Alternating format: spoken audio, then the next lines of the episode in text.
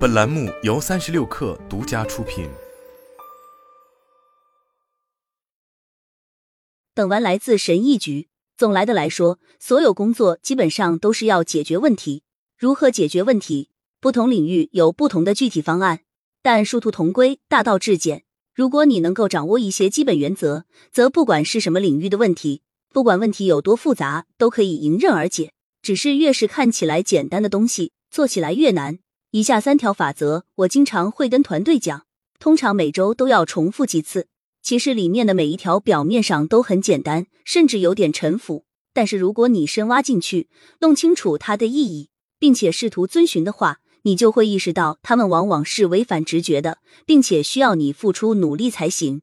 但我的经验是，只要遵循这些法则，就可以解决看似棘手的问题。按重要性降序排列，这三大法则分别是。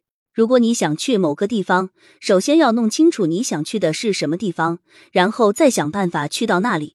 要爱上你正在解决的问题，而不是你想出来的具体解决方案，因为问题是持久的，方案只是暂时的。任何与魔法有益的技术都不够先进。以下是对每一条法则含义的简要解释，并附上一个关于基建的故事。通过故事，也许可以解释为什么我会选择出这三条法则。法则一。如果这篇文章你只能记住一样东西，那就请记住这个。我发现这一条对于解决任何问题都是必要的。这一条看起来十分的简单明了，但要想做到可能会非常具有挑战性。这其中的关键词不像看起来那么明显。然后这句话的步骤是有先后顺序的。至关重要的是不要将它们混为一谈。当你试图解决一个问题时，很容易就会先考虑自己现在处在什么位置，当前是什么情况。你过去做过什么样的权衡取舍？哪些是自己擅长的？什么是你的客户过去喜欢的？然后就会问我正在做的事情该如何进行调整，才能让事情变得更好。做这件事情似乎很明显是正确的，但这么做的问题是，如果你是这样计划的话，其实暗地里也在为你今天陷入的各种不好的东西做打算。你正寻找怎么做出尽可能小的改变就能达到目的，但这未必能带你接近自己真正想去的地方。这就像在迷宫里面走来走去，最靠近出口的转角不一定能让你真正走到出口，更有可能的是，它会让你沿着一连串看似更逼近目标的途径走下去，但最后却走到了死胡同。在工程项目里，我一遍又一遍的看到这种情况的发生。团队进行了一系列的小改动，却没有意识到他们构建的系统甚至都不再满足客户的基本需求了。而那些仍留下来的客户之所以没走，只是因为他们自己对改变的代价。也感到害怕，他们一直熬，直到有一天他们再也熬不住，然后客户离开了，而你没有办法让他们回来，因为你没有为到达你真正需要去的地方做任何投资。避免这种情况的方法是区分清楚这两个步骤。首先，弄清楚你想去哪里，需要解决的问题是什么，谁关心你解决这些问题？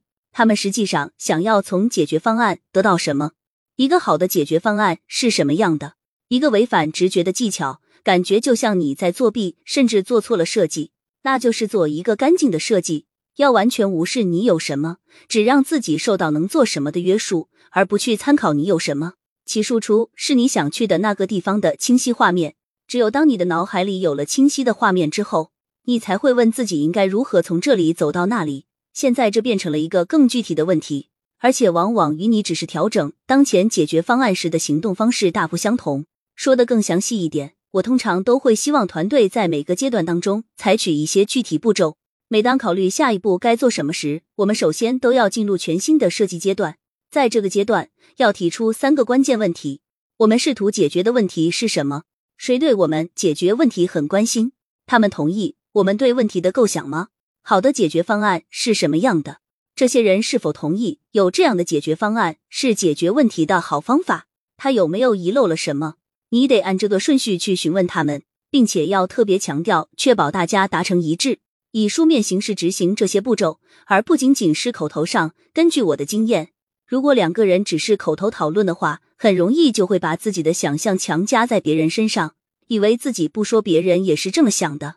用静态形式向人们展示答案，确保对正在讨论的内容没有歧义，这一点是不可替代的。一旦你对这三个问题有了答案。并且知道你想去哪里，接下来就进入了规划阶段。下次我会更深入的介绍这一阶段。但关键思想是把这项工作分成多个里程碑。什么样的里程碑才是好的里程碑？其关键特征并不直观，推出产品不算好的里程碑。相反，你的目标是在每个里程碑都能获得真正的价值。如果你在达到任何一个里程碑后停止整个项目，你也几乎不会觉得时间被浪费掉了。无论是对问题有了更好的理解，还是对问题给出了某些方面的解决方案，你在那个里程碑上取得的成就本身是有价值的。为什么？因为当你达到任何特定里程碑时，情况可能已经发生改变。优先级可能已经转移，整个问题可能不再是你想要关注的事情。有很多很好的理由可以说明放弃该项目是明智之举。但是如果每个里程碑都标志着成功获取价值的话，那你们的付出就不是浪费。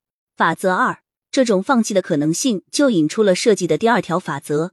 这一条也一样看似简单，但其实在深层次上是有违直觉的。这位也是很有诱惑性的，尤其是我们为此已经花费了多年的努力，已经爱上了我们开发的系统。本能上对于任何要替换掉他们的建议都会抵触，但这是把过去和未来混为一谈。这些系统之所以受到喜爱，是因为他们让事情变得更好了，因为他们真正改善了世界。如果系统已经到了可以被替换的地步，那并不意味着系统失败了，远非如此。这意味着系统已经成功过，他们的旅程走完了，是时候光荣退休了。他们的继任者是他们的孩子，是根据我们从开发和使用他们中学到的一切创造出来的。我们希望他们的继任者比他们更好，就像我们希望自己的孩子有朝一日能超越我们一样。想想很有趣，但到目前为止，我职业生涯当中最快乐的日子之一是当我开发的一个系统退休的那一刻。曾几何时，谷歌搜索显示的二十份文档里面有十九份都是那套系统提供的服务。这套系统做得非常出色，它的开发和维护都非常的微妙，需要我们改变对搜索工作方式的理解，推动了软件和硬件架构的各种变化。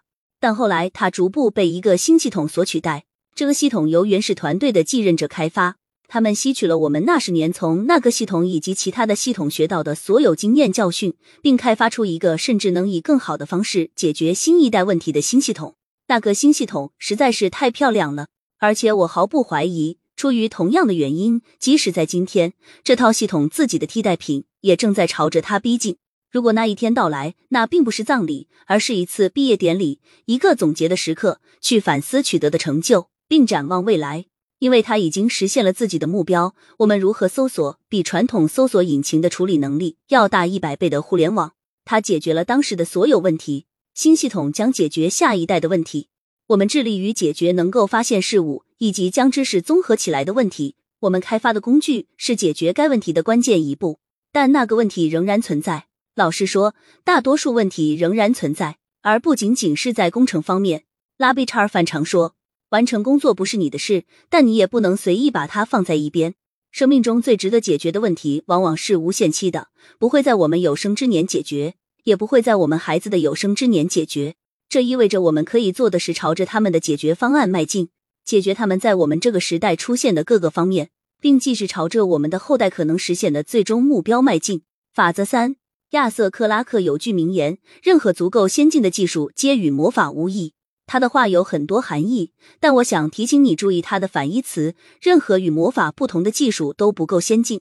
这句话有时候又被称为本福的定律。乍一看，只不过是抖机灵，一个巧妙的文字游戏，告诉我们得做得更好。但其实，当我们问自己“魔法”这个词在这种情况下的实际含义，以及与魔法不同是什么意思时，它的真正含义就昭然若揭。虽然这个词有很多定义，但这句话当中“魔法”的关键显然不是指超自然的起源。如果说有什么区别的话，克拉克陈述的全部要点是：魔法可以有一个明确的自然起源，并且仍然服务于相同的目的。相反，我要问的是什么？首先，让魔法变得令人向往，可以这么说，是支配世界的能力，让它以你想要的形式出现。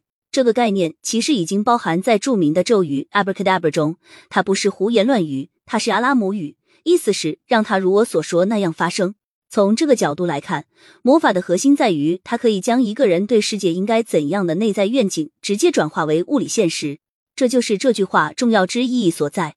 当一个人的内心愿景未能直接转化为现实，而是需要用户费功夫的步骤才能转换时，一项技术就变得有别于魔法了。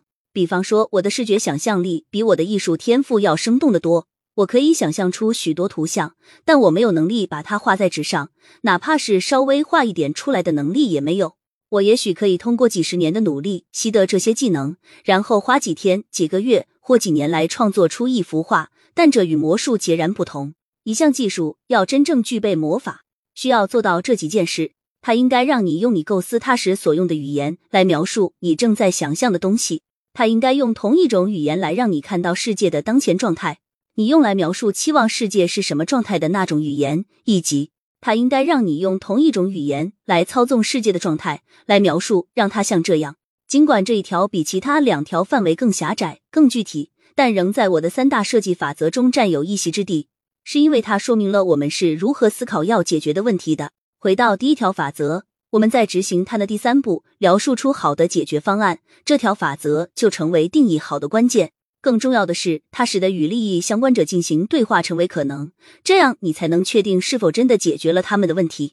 因为一个需要大量思考和抽象才能使用的系统，也许可以，也许不可以做到你想象的事情，并且在这些对话中，如果不具备这一属性的话。双方可能并不真正了解系统能够做什么。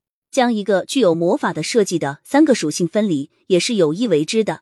描述、查看和操作是共享一门语言所需的三种不同行为。就定义里程碑而言，能够对问题执行这三种动作之一，就已经是一大进展。以我的经验，如果一个系统能够用一种易于理解的语言描述清楚已有现实，就已经是对人们生活的巨大改善。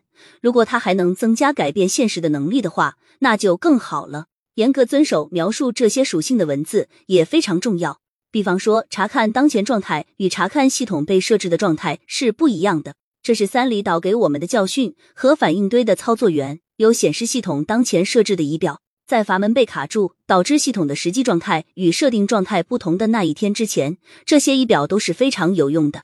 最后，我再讲一个关于基建的故事。这三条法则单独拎出来看都很简单，但实际上执行到位比看起来要难得多。对这一挑战，最好的解释是我从一位朋友，也是我的同事 Neil Man 那里了解到的。他曾经是一名高水平的竞技击剑手。他向我解释说，每一位击剑学生的职业生涯都会经历三个阶段。首先，他们会被教导严格的规则，并努力遵守。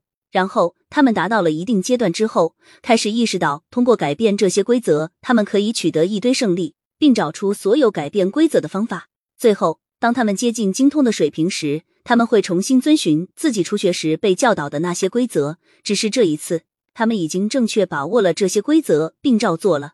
第一阶段和第三阶段的区别在于是否已经深刻理解对为什么会有这些规则。以及正确或错误执行规则时是什么感觉？你了解到有些规则其实更像是指南，是你通常会做的事情，但在某些情况下可能会有所不同，并且你可以随时解释为什么他们适用或不适用。而有的规则其实是铁律，是你在工作当中永远都不会考虑去打破的东西。